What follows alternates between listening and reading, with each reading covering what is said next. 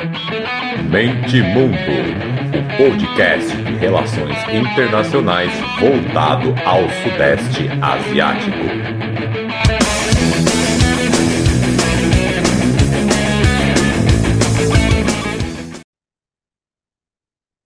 Fala galera, mais um episódio especialíssimo. Como eu disse que os primeiros três meses eu ia fazer os episódios que eu particularmente acho que são especiais, que são diferenciados. E promessa é, apesar de ter demorado dois anos na outra promessa, né? Essa promessa foi rápida. Alô aí pro pessoal do grupo de estudos asiáticos de Emiliano User. Então essa promessa aqui eu estou cumprindo rápido e falando no grupo. Estou aqui com um convidado mais do que especial, o Marcelo Alves, que eu conheci lá no grupo também. É, ele começou a postar, eu também, enfim, aí a gente trocou uma ideia legal. Ele postou o link de umas apresentações dele que eu, que eu achei interessantíssimas. Então, estamos aqui. Estamos aqui para falar de Paquistão e eu deixo para ele se apresentar para vocês conhecerem e já vamos emendar essa conversa, já que eu estou ansioso aí há, há, mais de mês para ouvir. Boa tarde, né? Ou boa noite aí, Walter? É, aqui já é noite, já. Já, é já noite, escureceu. É, boa noite, é, Walter e todo mundo que está nos ouvindo. Primeiramente, eu queria agradecer o convite. É uma honra muito grande falar sobre o Paquistão para o público brasileiro. Falei muito sobre o Brasil para os paquistaneses, mas eu sinto que eu devo falar um pouco mais sobre o Paquistão para os brasileiros. É, meu nome é Marcelo, eu sou formado em História pelo FMG, fiz bacharelado e licenciatura lá, fiz o meu mestrado em História na linha de História Econômica na USP e ano passado eu terminei meu doutorado em História também pela UFMG. E desde agosto de 2020, de agosto de 2020 até janeiro de 2000 e, desculpa, agosto de 2020 a dezembro de 2023, né, três anos e meio, eu fui professor no, na Habib University, que é uma universidade na cidade de Karachi, no Paquistão. Dei aula no programa de Ciências Humanas Comparadas. E agora, desde o começo de janeiro, né, não tem nenhum mês, eu estou dando aula na Al Hawain University, que é uma universidade no interior aqui do Marrocos. Muito obrigado pelo convite mais uma vez. Uma honra muito grande estar aqui. Eu que agradeço você ter aceitado e, e eu já confesso desde já que um lado meu mochileiro, sempre quando alguém conta umas histórias assim bem fora do padrão, né? O pessoal daqui sai, quer ir para os Estados Unidos, quer ir para a Europa. Eu tenho um lado mochileiro meu que atiça. Eu penso, nossa, que legal, o cara foi para o Paquistão, agora está no Marrocos, nossa, que animal. Eu fico aqui por um lado. Agora eu tô, tô velho com filho, né? Já passou um pouco essa época, mas ainda tem um lado meu que ainda fica, nossa, eu quero, eu quero, eu quero, eu quero, quero fazer igual. Bom, mas vamos lá então. É, eu repetindo, né? Você, você fez uma aqui por ser podcast, vou te dar um pouco mais de trabalho, porque o Paquistão é um país que pouca gente conhece. Uhum. Então, a sua, tem apresentações no YouTube sua que eu coloco o link, de, vou colocar na descrição do episódio o link, e recomendo que as pessoas ouçam, porque vejam, né? Porque você coloca imagens que ficam Tem mais imagens, né? ilustrativas, né? Então, talvez para alguém que possa não entender muito algumas coisas, alguns conceitos, regiões, você coloca mapas, você coloca figuras históricas. Aí eu vou Uhum. deixar na descrição do episódio para quem possa achar esse episódio um pouco confuso ou queira se aprofundar mais, né? Então, já deixo o recado desde já aqui no começo do episódio que a, que a descrição vai estar recheada. Fiquem tranquilos. Bom, se eu- você quer que você quer começar com, com, com a bagunça? Bom, eu vou, ó, eu sou aqui, eu sou, sou imparcial, não estou nem aí. Então, eu vou usar o adjetivo. Você quer começar com a bagunça que os britânicos fizeram?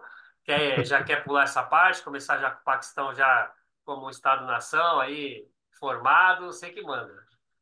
É, eu gosto de, justamente porque muita gente que está ouvindo pode não ter uma noção muito boa do que que é o Paquistão, eu gosto de começar as minhas apresentações sobre o Paquistão é, falando o que o Paquistão não é, porque muita gente imagina que ele seja uma coisa que na verdade ele não é. Então, a primeira coisa que eu sempre falo sobre o Paquistão é: o Paquistão não é um país do Oriente Médio. Muita gente tem essa noção, né, de que é um país muçulmano, todos os países muçulmanos são no Oriente Médio. O Paquistão não está. O Paquistão está localizado no sul da Ásia, né, ou Ásia Meridional, próximo à Índia, entre a Índia, o Afeganistão e o, e o Irã, né? Então, a fronteira a leste é a Índia, a norte faz fronteira com a China e a oeste faz, a- faz fronteira com o Irã e com o Afeganistão. Então, se você quiser tentar entender o Paquistão, não pense no Oriente Médio, não pense na Turquia, no Iraque, na Arábia Saudita. Pensa na Índia, né? A Índia é muito mais próxima, não só geograficamente, mas também culturalmente do Paquistão do que eh, outros países do Oriente, do que países do Oriente Médio, né? É, segundo ponto, o Paquistão não é um país árabe, né? Também tem essa noção de que todo país muçulmano é árabe, todo árabe é muçulmano, o que também não é verdade. É, não se fala árabe no Paquistão, os paquistaneses não são árabes, né? A língua oficial no Paquistão é o Urdu, né? O RDU é, que é uma língua que, por mais que ela tenha muita influência do árabe, ela tenha incorporado muitas palavras e conceitos do árabe ao longo da história, é uma língua que tem uma origem muito diferente do árabe, né? Que o árabe é uma língua semítica, o urdu é uma língua indo-europeia, né? Ou indo-ariana, né? Então, assim, são, são, são, são línguas com origens bastante diferentes. A escrita do urdu parece muito com, com a escrita do árabe, porque ela foi inspirada na escrita persa, né? Que também foi inspirada no árabe. E além do urdu, que é a língua oficial do Paquistão, existem várias outras línguas regionais no país. Então, dependendo da região que você vai, todo mundo fala urdu, mas também tem as línguas locais. E na educação superior, no funcionalismo público, a língua é principalmente o inglês, né?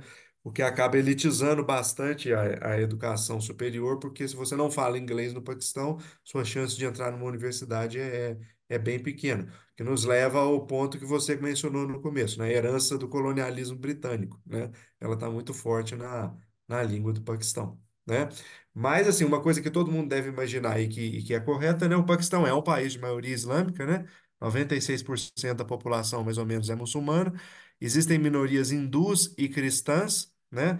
Mas é um país é, de maioria muçulmana, embora a gente tenha sempre que ter cuidado no sentido de perceber quão, quão diverso o islamismo é, né? Então, o fato de serem todos muçulmanos não significa que todo mundo concorde com tudo, né? Porque existem disputas políticas, existem diferenças é, étnicas, linguísticas, e mesmo dentro do Islã existem também várias, é, muita, muita diversidade, né? Muita disputa, né? E o Paquistão é um exemplo disso. É, você sabe que o brasileiro também, a, é aquele meme que tem um cara jogando carta, sabe? A culpa é dos Estados Unidos. Eu, quando falo de geopolítica, já viu esse meme? Sou Já, eu. já vi. Eu com os Estados Unidos, com o Reino Unido, enfim. Já culpei os ingleses no começo, agora vou culpar os Estados Unidos. aham, É, o, o Bush, né, que veio com o conceito lá no, no conceito do, do, do 11 de setembro, de Grande aham. Oriente Médio, né? Então ele criou um conceito que não faz o menor sentido, né? Porque ele pega muita, muito país, ele pega lá do, do Marrocos e é, por sinal onde você está agora, você está de uma ponta a outra do, do, do conceito que o Bush criou, de Grande Oriente Médio, que pega do Marrocos até o Paquistão, que é para, não faz o menor sentido, né? É, eu, quando eu, eu brinco, os Estados Unidos criam um termo geopolítico, foge, é que nem o Indo-Pacífico. Quando ele criou, ó, pivô para a Ásia e Indo-Pacífico, gente, foge que vai vir confusão. Então, esse Grande Oriente Médio também, acho que ajuda a entrar no, no- na cabeça do povo, principalmente pós Exatamente. 2001, né, que aí é bombardeio de notícia e tal. E aí, nesse Aham. conceito mais amplo, muita gente falava, né, linkava Oriente Médio com o Paquistão. Isso realmente acontece e muito. Exatamente, é um problema muito grande, né? Essa, essa generalização, né? Esse negócio de achar que muçulmanos são todos iguais. É, eu tinha um colega meu na, na Habib University, onde eu trabalhei, que ele fala uma coisa muito interessante. É, é, essa ideia de que os muçulmanos, eles são... Qual que é o termo que ele usa, gente? É um bloco, um bloco racial, um bloco po- É, geopolítico e é racial. monolítico? Monolítico, é. E ele fala que as origens disso estão também no sul da Ásia, né? Em 1857 teve a famosa Na escola no Brasil a gente aprende como Revolta dos Cipaios, que é uma, uma- um, um grande levante de soldados hindus, eh, indianos contra o domínio britânico. E, e em 1857, 1857, 58, os britânicos conseguiram su- su- eh, suprimir essa revolta, mas essa revolta ela contribuiu para essa percepção no mundo ocidental dos muçulmanos como um bloco homogêneo e coeso, porque grande parte da culpa desta revolta foi atribuída pelos britânicos aos muçulmanos. Embora os hindus tenham participado, né? Mas ficou, cristalizou essa ideia do fanatismo islâmico, do fanatismo muçulmano, como se os muçulmanos estivessem conspirando para acabar com o domínio britânico, né? Enquanto que os hindus não eram, não eram lá assim uma, uma, uma ameaça tão grande. né? Então, as raízes dessa, dessa, dessa, como é que fala? Desses equívocos sobre os muçulmanos estão também ali no sul da Ásia, né? Sim, bastante. É, um- é uma. Eu, eu peguei um pouco de trauma da palavra narrativa, mas é uma narrativa que, que, que sempre cola, né? Que sempre funciona, é usada até hoje, enfim, mas a gente já vai cortar no, no tempo e no espaço, se for falar desse tipo de narrativa para os dias de hoje ali com a Índia. Bom, aí então você que manda, aí começa a, a- o, o que o Paquistão não é, aí Sim, você, aí você, você prossegue aí, que senão eu começo a falar um pouco que eu sei, ou posso falar besteira, ou eu vou pular no tempo, sabe? Então vamos, vamos, vamos manter na, na- nessa década aí. É. Então, o Paquistão, assim, bom, a gente viu que o Paquistão não é, né? A primeira coisa que eu poderia falar sobre o que o Paquistão é, né? Além de ser um país muçulmano, ser um país no sul da Ásia. O Paquistão é uma nação muito, mas muito nova, né? É um país muito novo. Ele surgiu em 1947, é, é, é, é, é, quando os britânicos deixaram o sul da Ásia, depois de colonizar aquela região por alguns séculos, né?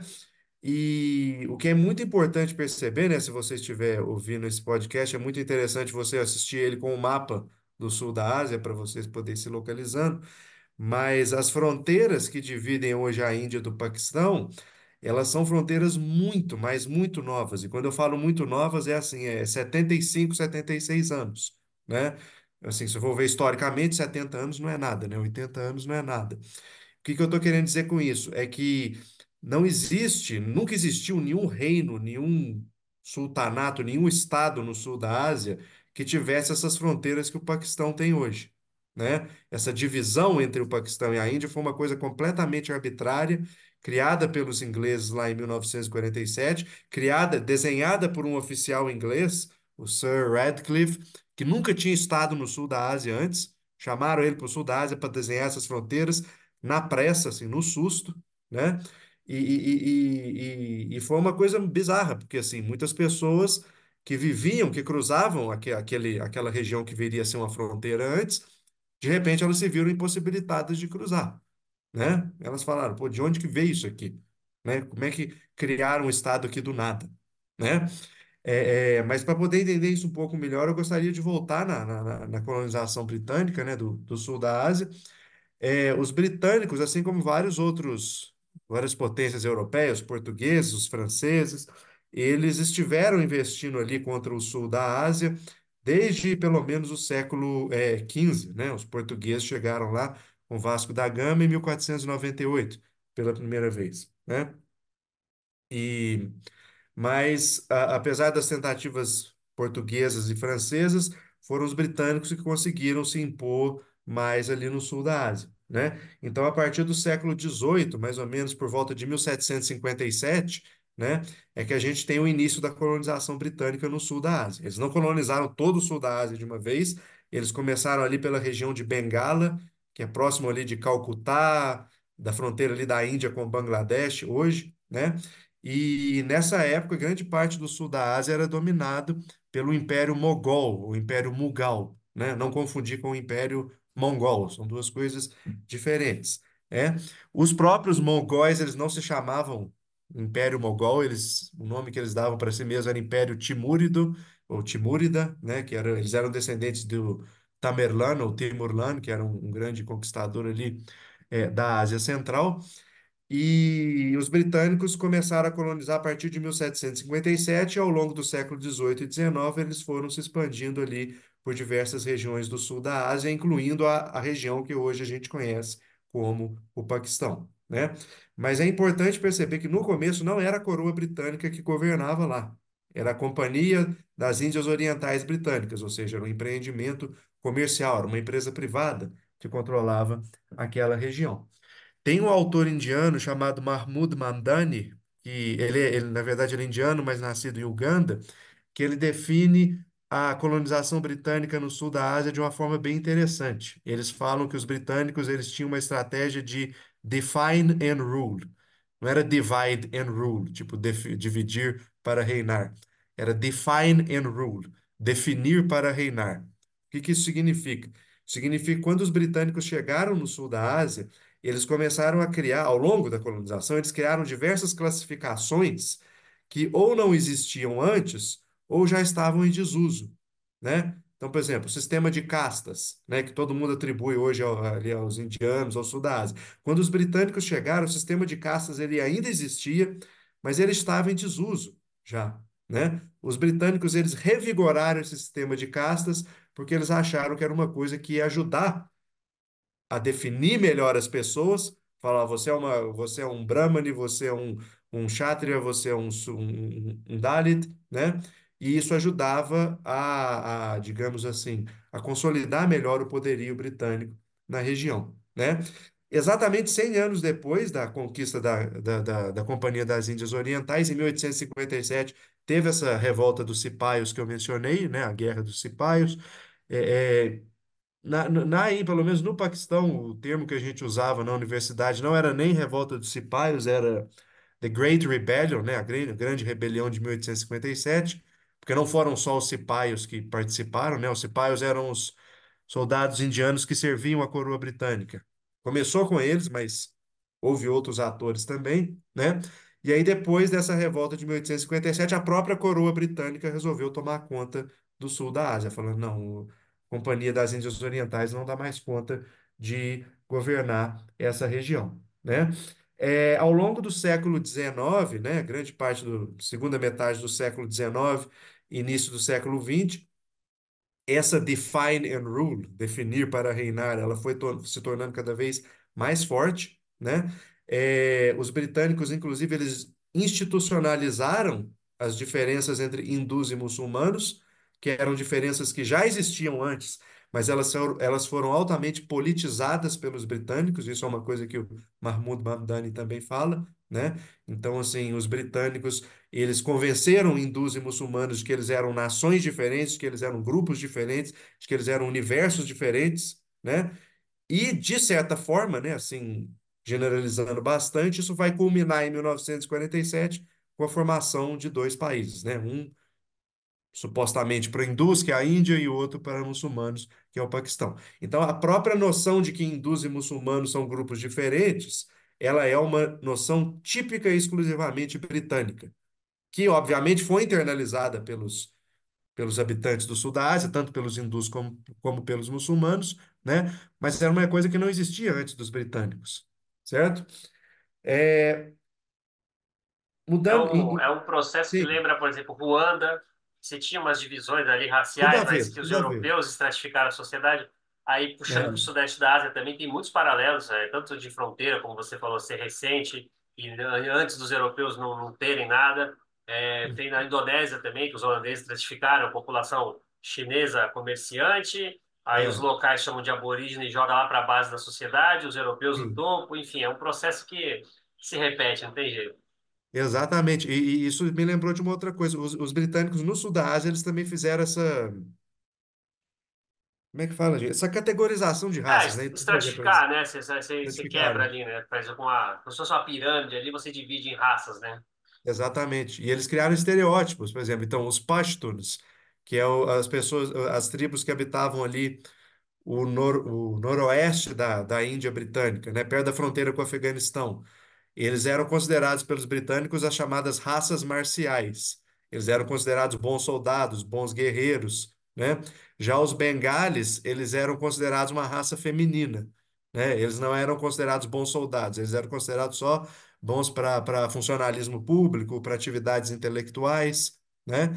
E é terrível ver como que isso foi internalizado na sociedade, tanto na Índia como no Paquistão hoje. Nessa conversa com pashtuns, eles falam: não, nós somos guerreiros, nós somos soldados, nós sempre fomos assim, né? Esquecendo que isso, na verdade, foi uma invenção tipicamente colonial, né? Britânica. E aí, se a gente for olhar, é, eu não sei se vocês perceberam, eu estou contando a história do sul da Ásia como um todo, não só do Paquistão, porque, de novo, né, não havia Paquistão antes de 1947. Então, se você quer entender a história do Paquistão, você tem que entender a história do sul da Ásia, é, é, de forma geral, né?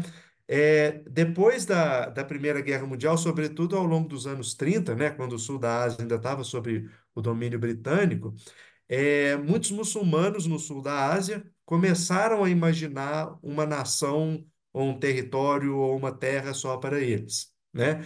Então, por exemplo, em 1900, na década de 30, em 1930, é, esse poeta muito famoso paquistanês, não paquistanês, né, no sul, do sul da Ásia, chamado Muhammad Iqbal ou Allama Iqbal, ele é, escreveu alguns livros dizendo que os muçulmanos da Índia eram uma nação embrionária, que eles mereciam o seu próprio estado ou a sua própria terra, né? Alguns anos depois, em 33, vários estudantes muçulmanos é, do sul da Índia que estavam na Inglaterra, né, estudando na Universidade de, de Cambridge, sob a liderança desse intelectual chamado Chaudhry Rahmat Ali, que era também um, outro muçulmano do sul da Índia, eles propuseram o nome Paquistão, né? Então o termo Paquistão ele surge pela primeira vez em 1933, também como uma, ima- imaginando-se aí, né, um grupo de províncias ou de territórios no sul da Ásia que poderia reunir todos os muçulmanos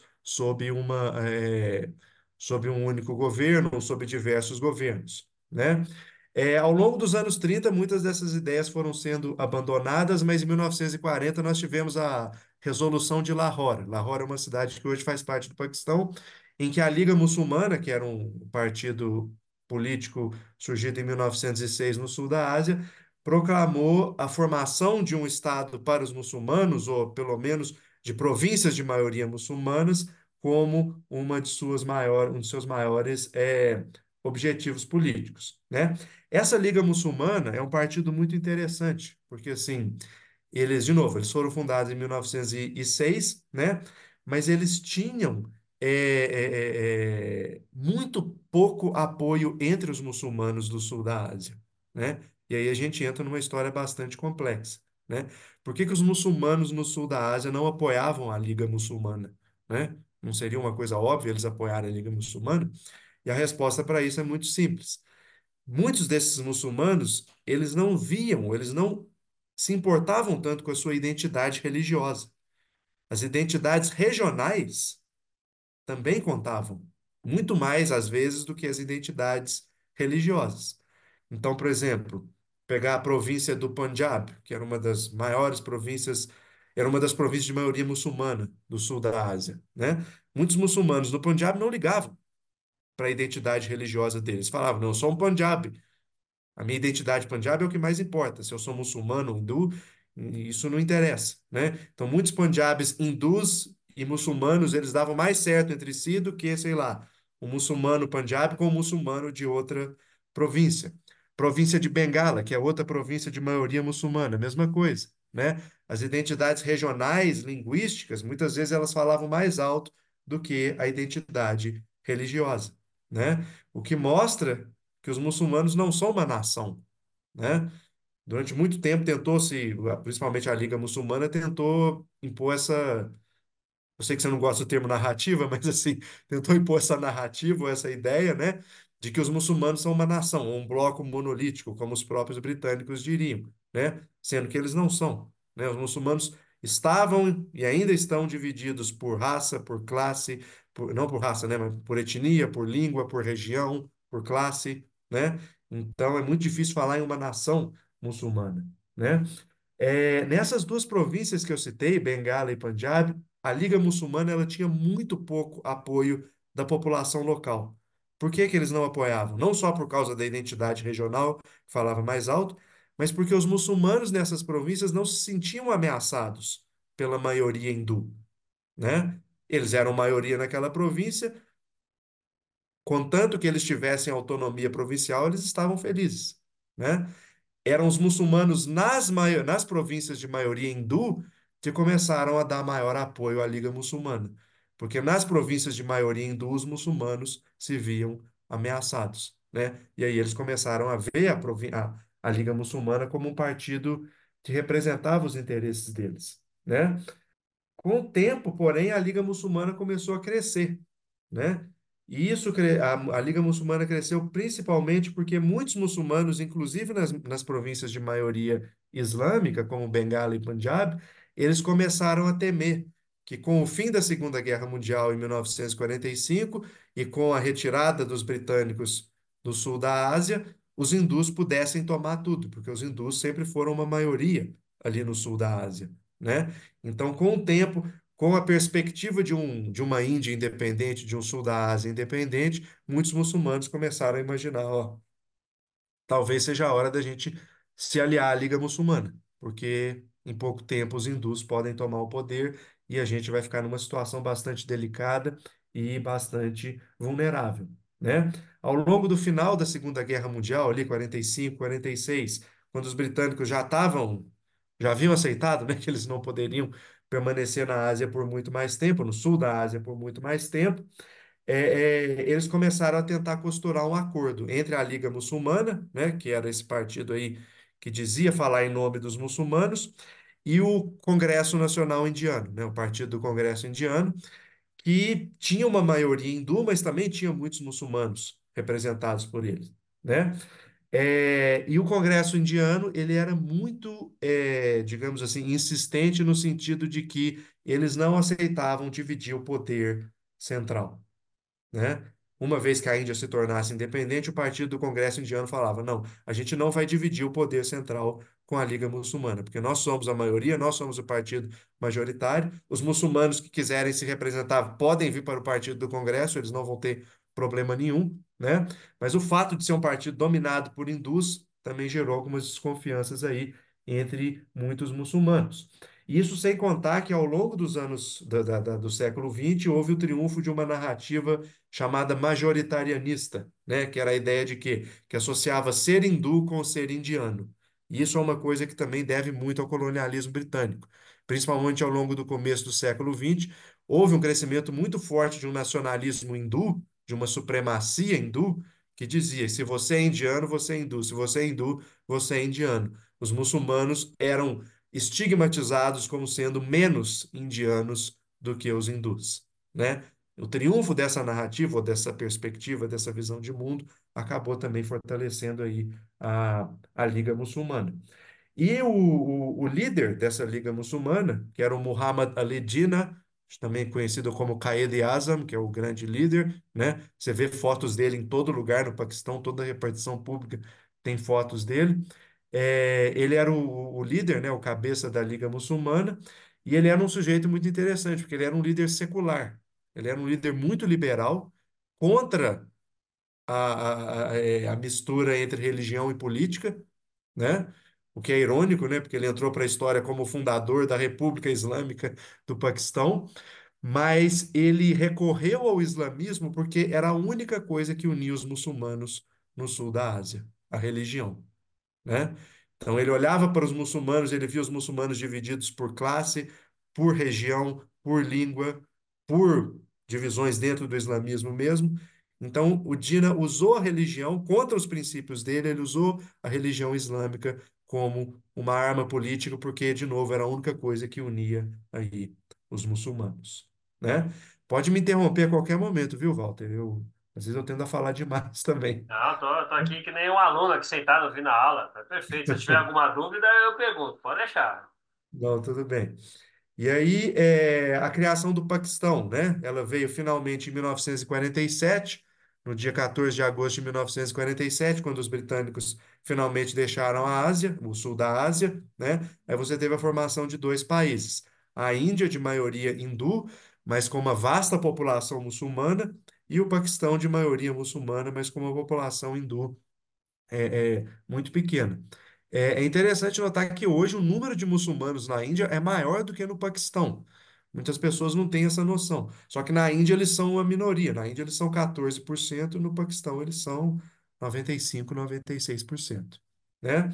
É, uma grande talvez a segunda grande ironia aí da vida do Muhammad Ali Jinnah, né? Primeiro, ele era um líder secular que criou a República Islâmica do Paquistão, embora na época o país ainda não se chamasse República Islâmica do Paquistão.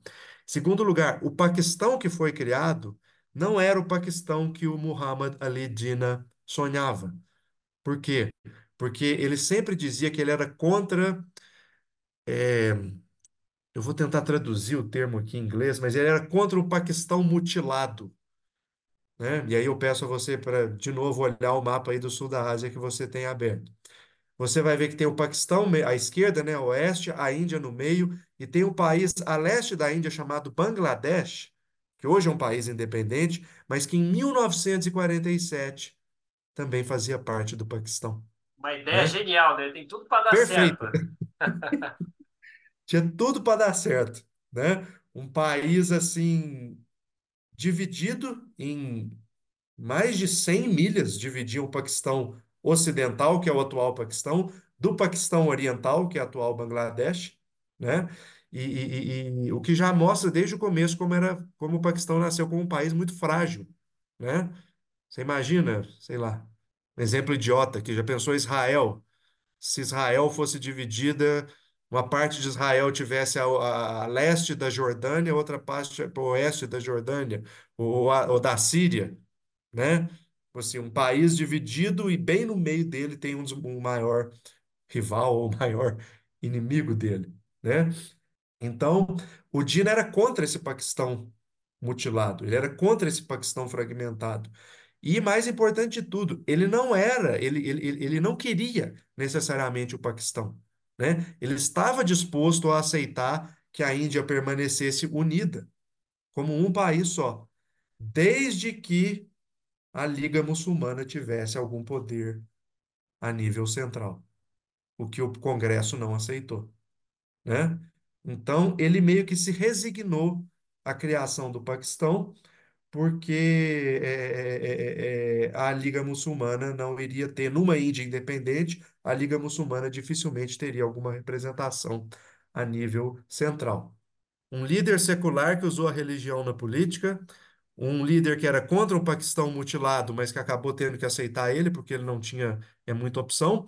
E um segundo motivo pelo qual ele se resi- o Jinnah se resignou à criação do Paquistão é porque muitos líderes muçulmanos provinciais não eram, não estavam tão entusiasmados com a Liga Muçulmana, né? Então, Jinnah temia que numa Índia independente esses líderes muçulmanos fossem se importar somente com política provincial e esquecer a política a nível nacional. Isso era uma coisa que o Dina ficava perplexo. Ele falava, ele acusava os muçulmanos os- na Índia de serem muito provincialistas, de ligarem muito para questões locais, regionais, enquanto deixavam o partido do Congresso tomar, dominar o, o, o poder central, né? Teve uma outra tragédia na criação do Paquistão que também foi contra, totalmente contra as, as- uma tragédia para o Dina, né? Porque contradi- contrariou as expectativas dele é que as duas principais províncias muçulmanas do sul da Índia, que era o Punjab e, o Ben- e- e- e Bengala, elas foram divididas, né? Se você olhar no Google Maps aí, você vai ver que tem uma, tem um Punjab paquistanês e um Punjab indiano, né? Assim como a província de Bengala, uma parte está na Índia, outra parte está em, em Bangladesh. O Dina não queria que essas províncias fossem divididas. Ele queria que tanto que Punjab inteiro fosse parte do Paquistão e que o Bengala inteiro também fosse parte do Paquistão. Por quê? Isso é muito importante. Porque essas regiões, por mais que elas fossem de maioria muçulmana, elas tinham uma minoria hindu muito significativa. E o Dina queria essas minorias hindus no Paquistão. Por que que ele queria essas minorias hindus no Paquistão? Porque ele queria usá-las como uma espécie de, assim, entre um milhão de aspas, como reféns, no sentido de falar, ó, ele, ele queria virar para a Índia e falar, ó, se vocês não cuidarem bem dos muçulmanos que ficaram na Índia, nós não vamos cuidar bem dos muçulmanos, dos hindus que estão aqui no Paquistão né? Ele queria ter uma, uma espécie de barganha aí, né? Mas isso ele não conseguiu, porque o partido do Congresso indiano foi tão forte que eles separaram também a província de Punjab e de Bengala, e as regiões de Punjab com maioria hindu permaneceram na Índia, assim como as regiões de Bengala de maioria hindu permaneceram também sobre a Índia, né? Tirando aí essa barganha, esse poder de barganha eh, do Paquistão. Como diz na- nas relações internacionais, ele queria ter o direito da reciprocidade, né? Então, o que É você espécie, fizer é, aí, eu faço aqui. Então, vamos exatamente. querer ter essa, essa moeda de troca. Exatamente, ele queria essa moeda de troca, né? Então, em agosto de 47, a gente teve a criação, né, desses dois países, né, Índia e Paquistão, sempre lembrando, né, que o Paquistão estava dividido ali entre duas, duas asas, né, como eles costumam falar, e mas é importante lembrar que muitos muçulmanos permaneceram na Índia, né? A gente, a, a gente, pelo menos da forma como eu aprendi na, na, na escola, dá a impressão de que foi assim, né? Teve a criação do Paquistão e da Índia, os muçulmanos da Índia foram para o Paquistão, os hindus do Paquistão foram para a Índia, né? A maioria dos muçulmanos permaneceu na Índia, né? O que não deveria ser uma, uma, uma, uma surpresa para ninguém, porque por séculos e séculos, muçulmanos e hindus conviveram lado a lado na Índia, né? Principalmente antes do colonialismo britânico, antes dessa politização das diferenças entre os hindu- hindus e muçulmanos. Isso nunca foi um problema para eles, né? E, e- e imagina se resolvêssemos dividir o Brasil hoje entre católicos e protestantes, né? Assim, isso é um, um cenário distópico, né? A gente deixa o norte do Brasil para os protestantes. Um protestante que mora no sul do Brasil não vai necessariamente despencar lá no norte do país, né? Aquilo não é a região dele, né? Então, essas fronteiras muito arbitrárias, essa criação tão precipitada de um país como foi a do Paquistão, ela não conquistou muitas mentes e muitos muçulmanos pre- preferiram simplesmente permanecer na Índia, e muitos daqueles que foram para o Paquistão foram por medo de serem atacados por hindus, né? Não necessariamente porque eles se identificassem com essa, com essa nova, com essa nova nação, né? Houve uma batalha de, eu posso falar narrativa ou você vai? Não, pode, pode. É que eu tenho trauma, porque aqui no Brasil ainda Não. usa. Você pode vir com fatos e as pessoas falam, não, isso é narrativa. Puta, Ah, tá. a politização da palavra narrativa, você sabe o que eu tô falando, né? Que é uma tristeza. Ainda, ainda ocorre, viu? Você, nesse ponto você tá feliz de estar aí fora, viu? Porque olha, você manda um, um link. Não, não, vai Ah, ser a narrativa de não sei o quê. Putz, fala, não, tá bom. apenas uma narrativa. Temos uma narrativa, é, mas pode prosseguir, usa essa palavra à vontade. Mas eu acho que nesse sentido aqui a palavra narrativa deve fazer, ne- ne- ne- Não, com ne- nesse certeza, com que certeza. ela faz algum sentido. Porque existe uma batalha de narrativas entre a Índia e o Paquistão sobre o que que foi a partilha, né? O que que foi essa separação Índia e Paquistão? Como que o Dina, como que os paquistaneses interpretam? Ou, melhor, vamos começar com a Índia, né? Como que a Índia interpreta a partilha? Como que o partido do Congresso Indiano, foi aquele que liderou a Índia depois de 47, interpreta a partilha? Eles simplesmente falaram, olha, a Índia continua existindo, né? Aquela região que historicamente a gente chama de Índia, ela continua existindo, só que tem duas partes aqui que resolveram sair, né? A parte oriental, que é o Paquistão Oriental, e a parte ocidental, que é o Paquistão Ocidental, né? Agora, como que os paquistaneses, como que o Jinnah interpretava isso? Ele fala, não, a Índia acabou, não existe mais Índia. Aquela região que historicamente a gente chama de Índia, né? Eu não estou falando aqui do Estado moderno indiano, estou falando da, da região historicamente conhecida como Índia. Ela acabou em 1947, a- de acordo com os paquistaneses. Porque a Índia só pode existir se toda aquela região permanecer unida. Uma vez que há uma divisão, não tem mais Índia. Tanto é que no começo, os paquistaneses não se referiam à Índia, ao Estado moderno da Índia, como Índia. Eles chamavam de Hindostan, que é a terra dos hindus. Enquanto o Paquistão era. Paquistão significa terra dos puros, né? Ou seja, terra dos muçulmanos, que se consideravam puros, né? Então, é, é que nem. Eu não sei se você, no- no- no- na cena do rock, muitas bandas às vezes acontece isso, né? Você tem uma banda com um nome, o cara sai da banda e eles falam: agora que eu saí, vocês não podem mais usar esse nome. Porque essa banda só existe se eu estiver nela. O Paquistão fez uma coisa mais ou menos parecida, né? Agora que a gente saiu da Índia, não existe mais Índia, né? Você só pode, vocês são Hindustan, nós somos o Paquistão, a Índia simplesmente deixou de existir. Mas obviamente que a narrativa indiana foi a que prevaleceu, né? Porque hoje todo mundo chama a Índia de Índia, né? E, e, e, muitas coisas, por exemplo, a, a civilização do rio Indus, por exemplo. As ruínas de Harappa, de Mohenjo-daro, elas estão localizadas no Paquistão hoje. Elas não estão localizadas na Índia, né? Mas a gente tende a pensar na, na, na, na Índia, historicamente falando, lembrando somente do Estado moderno indiano, esquecendo que grande parte da civilização indiana eh, eh, aconteceu em regiões que hoje fazem parte do Paquistão, né? Então, Dois países que se separaram só em 47, mas que passaram centenas, milhares de anos unidos, têm muitos laços históricos entre eles, né? A gente tende a pensar que Índia e Paquistão se odeiam loucamente e que eles não têm nada em comum entre eles. Pô, eles têm muita coisa em comum, né? Então, por exemplo, a língua oficial do Paquistão é o Urdu, a língua oficial da Índia é o Hindi. São duas, é praticamente a mesma língua. A escrita é diferente, porque no Paquistão eles usam a escrita é, persianizada, né? Inspirada no persa.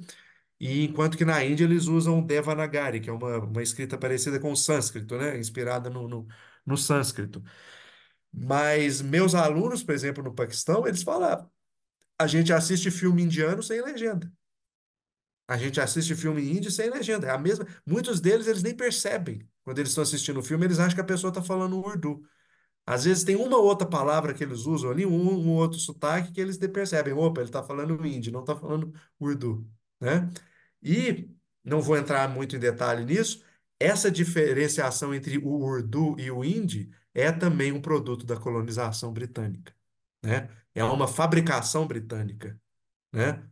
Os britânicos falavam, não, o urdu é uma língua muçulmana e o hindi é uma língua hindu, que é uma coisa que antes do colonialismo britânico não fazia a menor diferença para as pessoas que moravam lá.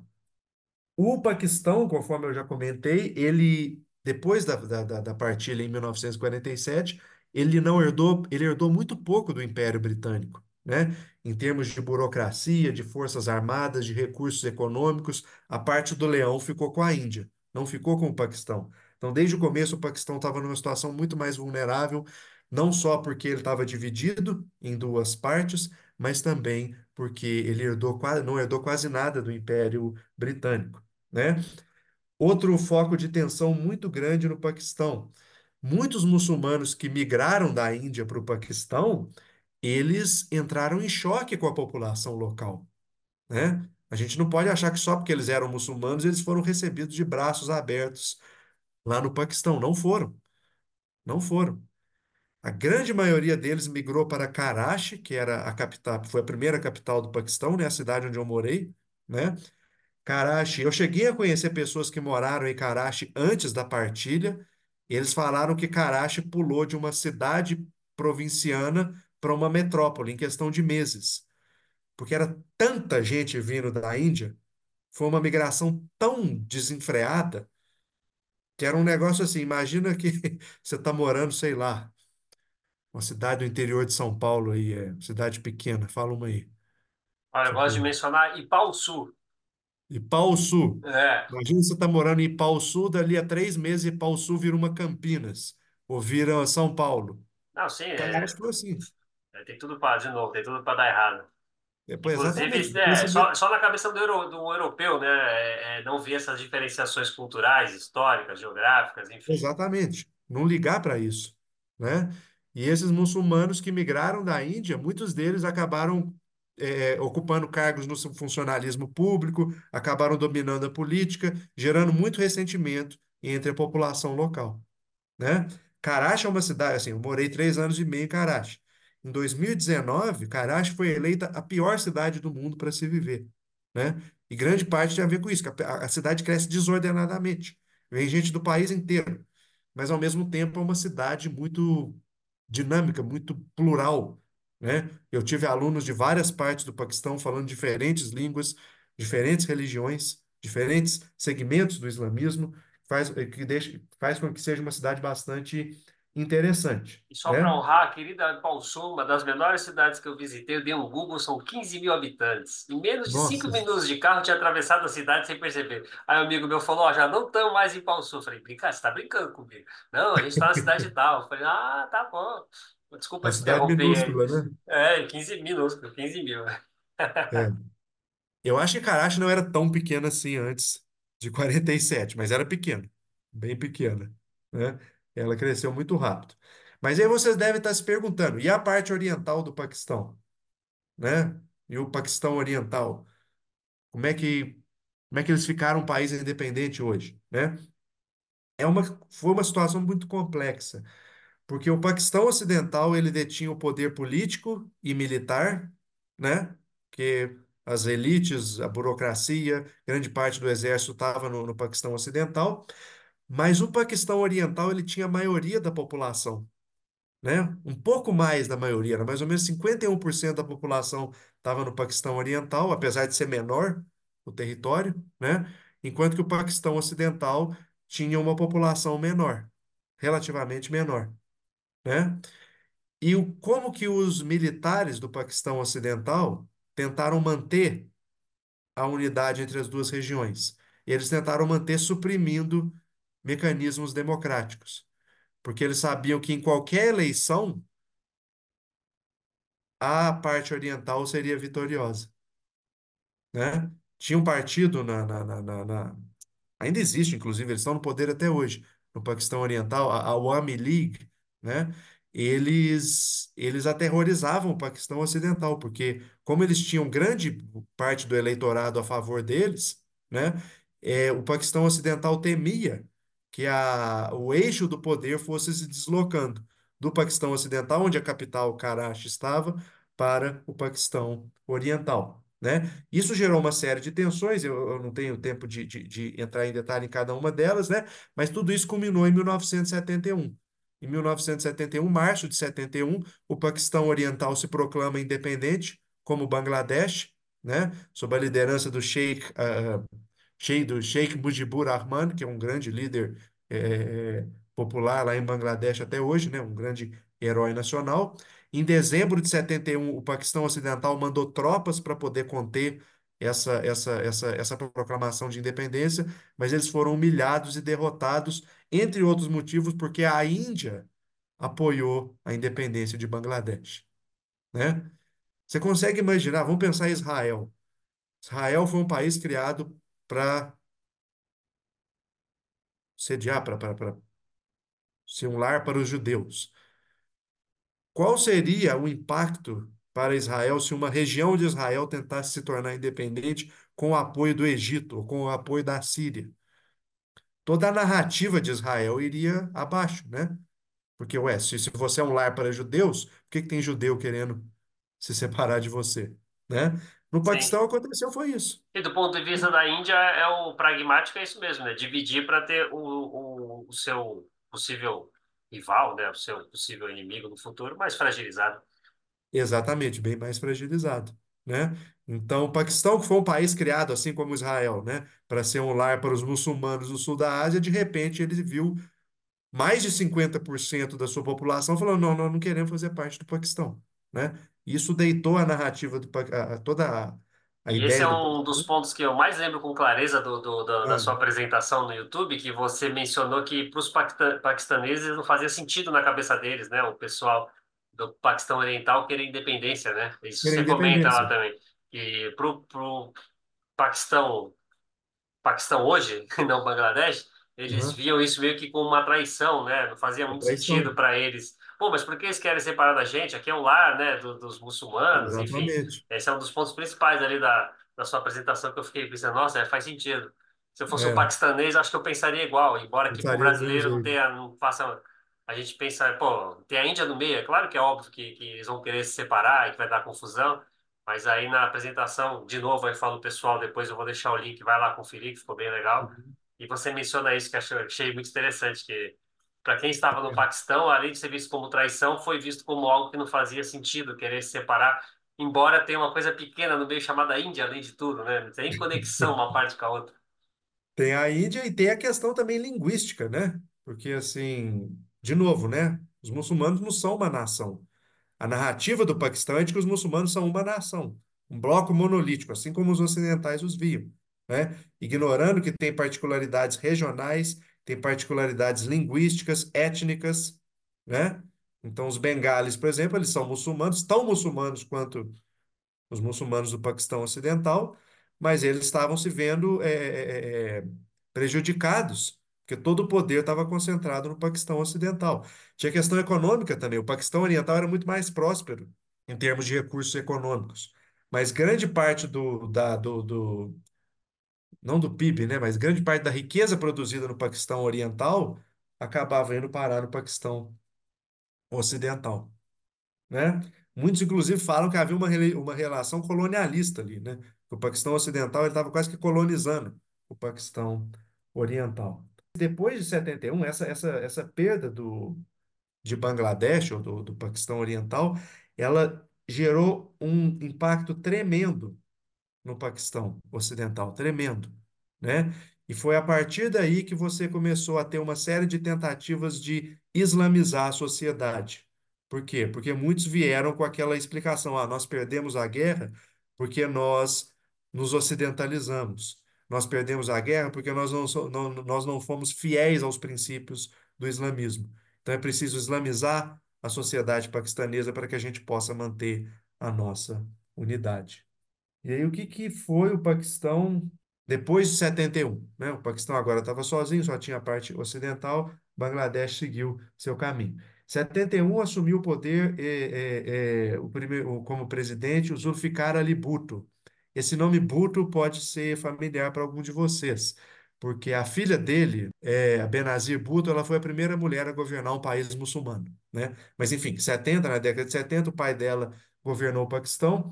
Ele era do Partido Popular Paquistanês, que é um partido muito forte na, na região do Sindh, que é onde eu morei, né? A província de Sindh, cuja capital é Karachi, né? Você vê bandeiras do Pakistan People's Party para todo lugar. É, era um país, era um, é um partido, começou como centro-esquerda, socialismo islâmico, houve, houve uma tentativa de amalgamar ali ideais socialistas com a religião islâmica, né? Mas em 1977 as coisas começaram a ficar muito complicadas, porque o Zulfikar Ali Bhutto ele foi acusado, muitos dizem justamente, muitos dizem injustamente, de fraudar as eleições para que ele pudesse ser reeleito, né? E aí, em 1977, no que ele tenta fraudar as eleições, eh, a situação do país está um caos, crise econômica, ele não conseguia impor a, a autoridade dele sobre muitas regiões do país, né?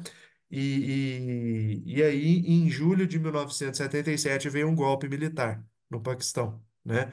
Quem assume o poder é o general Zia-ul-Haq, que foi uma figura fundamental no sentido não só de levar a cabo essa islamização da sociedade paquistanesa, mas também de ajudar a derrotar a ocupação soviética no Afeganistão, né? E aí é um tema que eu imagino que muitos dos, dos nossos ouvintes já estejam um pouco mais é, é, é, familiarizados. É, o, sob o governo do Bhutto, muitas dessas políticas de islamização elas já tinham começado a ser adotadas, né? Por mais que ele você dissesse como líder secular, progressista, ele na tentativa de apaziguar os oponentes, né? mu- Muitos líderes religiosos, ele adotou uma série de políticas de islamização. Então, por exemplo, se você conversa com pessoas que moravam em Karachi antes da década de 70, eles falam que Karachi é uma cidade cosmopolita, que tinha bares que você podia beber uísque, beber cerveja, tinha shows, casas noturnas, é, é, muita, muitos es- espetáculos de dança do ventre, vinham dançarinas do Líbano, da Síria, do Egito para dançar lá. E em questão de meses, ou talvez de anos, isso tudo acabou né? Hoje é quase impossível você comprar álcool no Paquistão, né? Quase como comprar droga, você tem que ter seus contatos lá. É, o país não tem vida noturna, não tem boate, não tem é, é, é, é, casa noturna, esse tipo de coisa. É, é muito difícil, né? São mais festas particulares, né? E aí, de 77 em diante, quando o general Zia-ul-Haq assume, ele vai levar isso ainda mais adiante, né? Ainda mais forte, né? Durante o governo do Zia-ul-Haq é muito importante perceber que houve uma democratização no exército, no sentido de que os soldados começaram a ser recrutados em classes sociais cada vez mais em, em- em- em- em círculos sociais cada vez mais amplos, né? Então, o exército paquistanês, que até a década de 60, 70, ainda era um exército composto basicamente por uma elite muito influenciada por ideais ingleses, eh, ao longo dos anos 70 e 80 ele foi se islamizando, né? Porque com, ao recrutar soldados de círculos mais amplos, ao incorporar pessoas de círculos sociais mais amplos, essas pessoas tinham uma mentalidade muito mais religiosa, né? Elas eram muito mais influenciadas pelo Alcorão do que pela, pela, do que pelo colonialismo britânico, né? E aí você começa a ter uma amálgama ou um diálogo entre os militares e os líderes religiosos que vai ser de fundamental importância para derrotar os soviéticos durante a ocupação do Afeganistão, de novo, né? falando do ponto de vista pragmático, faz muito sentido, né? A gente vê muito na Ásia isso. Como são estados é, é, jovens e nenhum estado nasce em pé de árvore, né? É, E falar estado artificial é, é, de certa forma errado. Mas, né, dá para entender o que eu estou querendo dizer. Um estado totalmente artificial, né? Uhum. E aí você precisa pegar símbolos que, que unam a população, né? Único. Você precisa se agarrar, não que esses líderes, principalmente os militares, já não sejam extremamente religiosos e fizeram com prazer políticas de, de islamizar a população, né? Mas é meio que também o que, o que sobra, né? Se vocês pensar, se colocar no lugar do líder Fala, bom, eu não queria, ou, ou, por exemplo, do líder que você falou que era secular e teve que se resignar, é o que sobra. Jinnah. É o que sobra. que, que, que não tem nem muito o que fazer, né? É, bandeira, hino, você tem que criar símbolos que, para não, não fragmentar ainda mais o território. né? É Exatamente. muito legal quando você É, estuda a Ásia, a África, que você vai vendo outros pontos de vista, né? Essas coisas já vêm assim, já fala, opa, tem, então, esse país também aconteceu isso, esse também, você já começa a fazer paralelos, né? Fazer ligações, é. É o que você me falou, lembrou muito aquele autor marxista paquistanês, Tariq Ali, que ele talvez seja um dos paquistaneses mais famosos aí, depois da Malala, né? Ele escreveu um livro que ele fala uma coisa muito interessante. Ele fala que o Paquistão é uma, assim, em bom português, o Paquistão é uma grande forçação de barra, né? Porque a única coisa que une, ou que deveria uni-los, é o islamismo, né? Mas, assim, aquelas províncias que hoje formam o Paquistão são províncias que nun- nunca tiveram muito contato entre si, né? Nunca formaram um império ou uma região, né? Então, por exemplo, a imposição de não só do, da, da, da bandeira e do hino, como você falou, mas também da língua urdu, ela também tem essa tentativa, né, de unificar o país, né? Um dos motivos pelos quais o Paquistão Oriental tentou a independência foi justamente isso. Eles eram contra a ofici- oficialização do Urdu como a língua oficial. Eles falaram, não, o Bengali também tem que ser uma língua do Paquistão, né? Então, o É, Paquistão, tem, mas, não, Não, desculpa te interromper, é que assim, você falando agora essa, essa parte, principalmente no final, me lembrou Mianmar, dá pra fazer muitos paralelos, Mianmar com o Paquistão. Myanmar, O, é, o uso da força para manter a coesão nacional, só que Mianmar tem, tem diferenças, claro, tem muito mais etnias, tem muito mais línguas e chegou a ser o centro hoje do, do, do, do, do, do país, a, a, a elite do país já chegou a ser um império ali grande, já chegou até a dominar a Tailândia, a invadir, que na época era ah, Sião. tá. Então, assim, tem um pouco mais de história, de, de eles têm mais ao que recorrer, ao contrário dos paquistaneses, né? Uhum, Historicamente, como um império e tal, como nação. Mas dá pra fazer muitos, muitos paralelismos com o Myanmar. Você foi falando aí na hora me veio a cabeça. Mas só que Myanmar é mais pro lado étnico, muito mais diverso, né? Mas esse lance de manter né? o território unido, um território totalmente artificial, tirado da cabeça de europeus que não entendiam nada da região, e, e, aí os militares usam a força para manter aquilo sob uma mesma bandeira, senão É. desmorona, enfim. Tive esse, esse insight aqui conforme você foi Insight, falando. é. É, O o Tariq Ali, ele fala isso mesmo, ele fala exatamente isso, que o exército ele é uma espécie de cola que gruda o Paquistão. Se não for o exército e se não for o islamismo, o Paquistão simplesmente ele se, se ele desmorona, né? Então, é, é, é, sobre o general Zia-ul-Haq, a educação dos militares no exército paquistanês, ela começa a adquirir tons religiosos, né? Então, eles começam a ler livros religiosos que falam sobre a importância do islamismo, só a importância da guerra sob um ponto de vista islâmico. O Paquistão passa a se arvorar como um país que luta não só pelo, pelos muçulmanos paquistaneses, mas pelos muçulmanos do mundo inteiro, né? O exército paquistanês começa a se eh, apresentar como um exército que vai salvar todos os muçulmanos do mundo, não só os muçulmanos do Paquistão. É, é, o Paquistão, como muitos de vocês podem saber, é, foi o primeiro país muçulmano a ter armas nucleares, né? E muitos líderes muçulmanos, muitos líderes paquistaneses falam: nossa, nossa bomba nuclear não é só paquistanesa, ela é de todos os muçulmanos do mundo, né? Essa ideia aí do de Paquistão certa forma não é só deles mesmo, né? É saudita, né? É mais saudita que deles, né? É o que diz a, o que diz a lenda, não sei aí, ó. O O serviço secreto paquistanês. Saudita, né? É, o serviço secreto paquistanês é muito bom? Eu não sei, estou supondo. É o que dizem que é, foi os sau- sauditas, foram sauditas, eu não sei. Definitivamente, né? Que, é o que, que é o que eu iria falar a partir de agora, né? É, é, então, sob, so- sob o Zia ul Haq, a gente tem essa isla- islamização da sociedade. Então, por exemplo, muitas leis são introduzidas nessa época que até hoje permanecem. como, por exemplo, leis para punir o adultério, sexo fora do casamento, consumo de álcool, é, é, é, imposto religioso sobre a riqueza, o zakat. Eu lembro quando eu estava trabalhando na, na, na universidade, é, é, acho que todo ano eles deduziam da nossa, da nossa conta no banco mesmo, eles tiravam acho que 10%, que era uma, uma, uma, doação. Não era 10, não, era menos do que isso, eu não lembro exatamente quando. Mas eles tiravam, deduziam um pouco da nossa conta no banco para poder pagar esse, esse imposto religioso, né? É, punições corporais, tem imagens terríveis de gente sendo chicoteada em público em, em, em cidades paquistanesas, principalmente jornalistas, políticos de oposição, né? Todos eles acusados de, de alguma de certa forma aí atentarem contra, contra o islamismo, né? E o Zia consegue se perpetu- perpetuar no poder justamente por causa da invasão soviética no Afeganistão.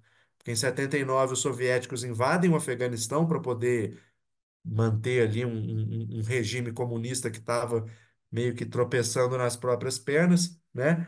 E aí, com a invasão soviética no Afeganistão, o Paquistão passa a ter uma importância fundamental, né? Não só a invasão soviética no Afeganistão, no mesmo ano, em 79, a gente tem a Revolução Islâmica no Irã, que levou os ayatolás ao poder, que era um regime completamente hostil aos Estados Unidos. Então, diante de um Afeganistão invadido pela União Soviética, de um Irã sob o poder dos ayatolás, General Zia-ul-Haq ele virou quase que um herói, um herói mesmo para os norte-americanos, É né? interessante essa gravação aqui ser uma semana depois que eles trocaram o míssil, né? Irã e Paquistão trocaram Irã míssil aí recentemente. E é interessante que aí, para quem não sabe também, o Irã também não árabe e xiita, ao contrário dos paquistaneses sunitas. Então também De fazem, fazem fronteira também. Então, só para quem não está muito inteirado no mapa, tem esses três agravantes aí. né? Tudo ao mesmo tempo acontecendo ali. É, o, o timing desse podcast está perfeito, né? Foi coisa de, de uma semana, né? Então, o dia da noite para o dia, o Zia-ul-Haq, que era visto por muitos ocidentais como um um tirano, um ditador, e realmente ele era um ditador, ele passa a ser visto como, nas palavras do Tariq Ali, como destemido defensor das fronteiras do mundo livre. O sujeito que vai salvar os afegãos, o povo afegão, do ateísmo soviético, né? E aí essa, essa, essa ideia de, de, de muçulmanos e cristãos, né? Paquistão e Estados Unidos contra o ateísmo soviético, ela também foi uma, um um discurso muito forte usado nessa época né? Então, o dinheiro vinha dos Estados Unidos e da Arábia Saudita, entrava no Paquistão e o próprio general Zia-ul-Haq era quem decidia quais grupos no Afeganistão seriam armados, quais grupos seriam financiados para resistir à invasão soviética, né? Eram chamados mujahedins, que eram guerrilheiros muçulmanos que lutavam contra a, a ocupação soviética, né? Muitos desses tiveram guerrilheiros dedicatória no, no filme Rambo original, no final tá, esse filme é dedicado às margens, não é isso? Eu tô agora caindo numa Isso, fake isso news. rolou mesmo? Então, eu, eu, eu Cara, já vi essa história é, não lembro se foi desmentido depois, mas fala que na primeira versão teve, mas foi tirado nas versões que depois foi seguintes. tirado. Mas eu É, também eu- já vi uma outra, uma outra história dizendo que, que, que, que não teve, que eles nunca chegaram a dedicar o, é, é, assim que eu falei, eu fiquei na dúvida. Depois eu vou jogar no Google. Eu acho que eu, eu já li essas duas versões mesmo. Depois que eu falei, eu falei, não, peraí, eu acho que isso foi desmentido uns meses depois. É, pois é. E então o o- o- esses mujahedins que depois vão ser, vão fundar o Talibã na década de 90, não todos eles, né? Que havia vários grupos lutando contra os soviéticos, né? Com diferentes projetos, diferentes ideologias políticas, né? Mas o- alguns deles na década de 90 vão formar o Talibã, que depois tomou o poder em 1996 no, no Afeganistão. E aí o, o, o Zia-ul-Haq, ele, ele, ele desempenha esse papel muito importante, né, de intermediário entre a Arábia Saudita e os Estados Unidos de um lado e os mujahedins no Afeganistão, né, que estão lutando contra a ocupação soviética. Mas em 1988, o Zia-ul-Haq morre num acidente de avião que até hoje não foi muito bem esclarecido, né? Muitos dizem que os Estados Unidos estavam por trás desse acidente de avião porque o Zia-ul-Haq já não era mais importante para eles, já não era mais interessante para eles, né? porque o objetivo dos Estados Unidos era simplesmente expulsar os soviéticos do Afeganistão, né? O Zia-ul-Haq não queria só isso. Ele queria expulsar os soviéticos do Afeganistão e ele queria colocar aqueles grupos guerrilheiros fundamentalistas que ele havia ajudado a financiar no poder. E os Estados Unidos não queriam, di- dizem, né? os Estados Unidos não queriam se ver é, é, é, ligados àquilo. Eles não queriam ser acusados de, ah, foram vocês que levaram os fundamentalistas ao poder no Afeganistão, né? E aí, uma vez que eles viram que os soviéticos já estavam quase sendo derrotados, né? Em 89 já os últimos tanques soviéticos saem do Afeganistão, eh, supostamente eles, os os americanos teriam financiado aí essa- esse atentado contra a vida do Zia-ul-Haq, porque ele já tinha deixado de ser útil para o, para os Estados Unidos, né? E a gente tem o começo dos anos 90, que é uma nova fase na história do Paquistão, muito tensa, muito cheia de conflitos, e- e- e que vai culminar em 1999 em um novo golpe militar. É o clássico da Guerra Fria, né? Tanto usar o ditador aí, pintar o ditador de bonzinho por interesses geopolíticos, quanto depois se livrar dele. E Se na América. Latina aqui teve uma meia dúzia. A gente sabe bem o que que é isso, né? Bom, pô, pô, excelente. Para mim é excelente um fechamento pegar esse, esse tempo aí, esse pessoal, esse pessoal chorar, fazer igual aquele, igual os YouTubers, né? Reaja, clique, compartilhe e aí a gente faz um outro episódio. Mas só se fizer isso, senão não tem. Senão não É... tem, é.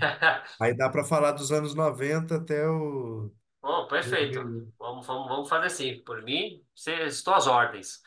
Então, beleza, Marcelo? Até, até já já, hein? Pode, pode, pode anotar que, eu, que eu, eu sou chato, não esqueço não. Você falou que vai aceitar fazer de novo outro, então eu vou, vou anotar. Então, obrigado por ter participado aí. Prazer foi meu, obrigado pelo convite, obrigado a todo mundo que ouviu o podcast. Fechou. Thank you.